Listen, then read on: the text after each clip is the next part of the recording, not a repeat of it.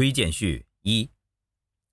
数月前，子智和我提起，他写了一本新书，内容包括他个人过去的经验分享，以及对科技保险和保险科技的未来憧憬，并约我作序。子智擅长多元创新，从最早的电销到后来的互联网销售和第三方平台，从事金融保险近三十年来，他都在前沿尝试并有所突破，始终固守着自己的坚持与定力。我想他写的书应该很值得一读，便答应为他的新著作序。子智用三个动机、三个感受、三个阶段构成本书的方向、原则、脉络。有三点读后印象。印象一：解密保险，探索保险未来。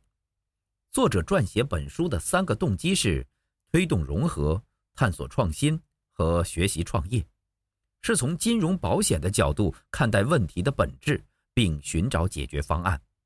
这和现在市面常看到的金融科技的著作有明显不同。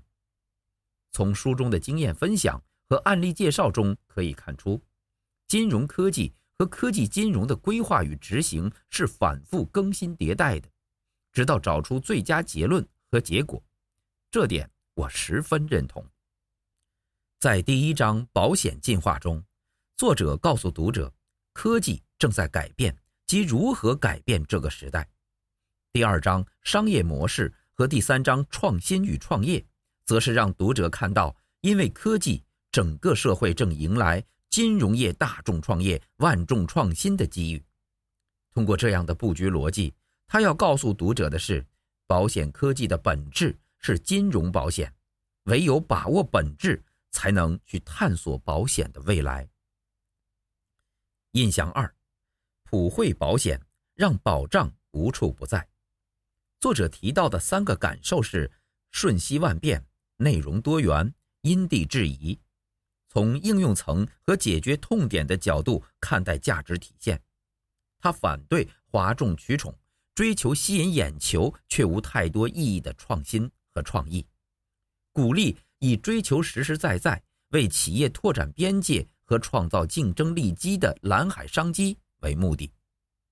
我认可这样的观点，这实则是以长尾为目标，以保险普惠的方式让保险。得以服务千家万户，无处不在。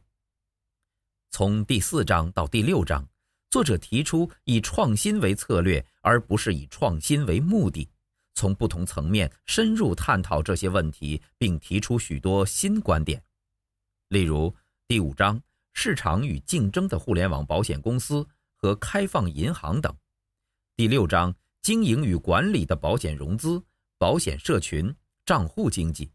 这些都让我印象深刻。印象三，极致保险让生活更美好。根据作者的观察研究，数字金融保险分为三个阶段。作者认为，此时若能开始思索如何将保险嵌入各种智能联网设备中，未来将是一个让人憧憬的保险未来世界。从第七章。到第九章，我们可以看到，作者不仅提出观念和想法，例如物联网的主战场，以及新技术对价值链结构和重构的影响，而且讲究落地方法，例如物联网平台战略和策略选择。在金融保险业，科技趋势不可阻拦，历史无法重来，起步慢了纵有遗憾，若能奋起直追。也为时未晚。对于金融保险业的朋友来说，什么才是适合自己的未来发展之路？以解密保险为始，以普惠保险为用，以极致保险为终，本书方能给你带来许多启发。阳光保险集团董事长张维功。